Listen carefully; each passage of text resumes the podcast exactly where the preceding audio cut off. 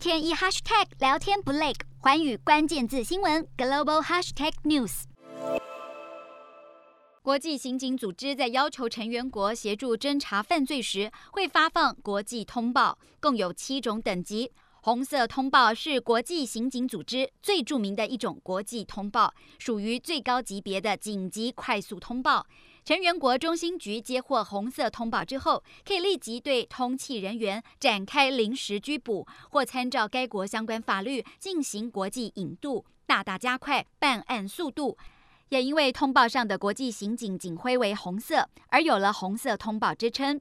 其他六种分别为蓝色、绿色、黄色、黑色、橙色跟紫色，效期为五年，可以续期直到缉拿归案为止。红色通报当中印有犯罪嫌疑人的大头照，还包括两大主要内容：一是身份描述，例如姓名、国籍、外貌特征等；有的还标明指纹、护照或身份证号码。第二部分则是司法内容。主要说明犯罪嫌疑人的犯罪事实以及通缉的法律根据，包括案情摘要、是否有共犯、罪名、刑期或判决书等。国际刑警组织目前共有一百九十四个成员国，任何一个国家都可以向刑警组织提出要求，发出国际通报。不过，红色通报并没有想象中的具有威力，它并不同于国际通缉令。红色通报并没有强制的性质。也就是说，国际刑警组织不能够强迫一个国家采取措施逮捕嫌犯，成员国可以根据自己国家的司法价值来决定是否执行红色通报。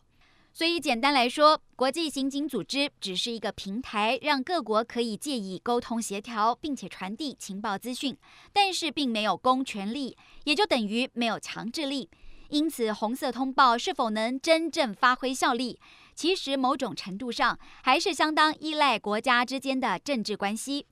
像是电影《叶问三》的制片、前快鹿集团商人施建祥，曾经涉嫌规模超过四百亿的集资诈骗行为，被国际刑警组织列为红色通缉犯。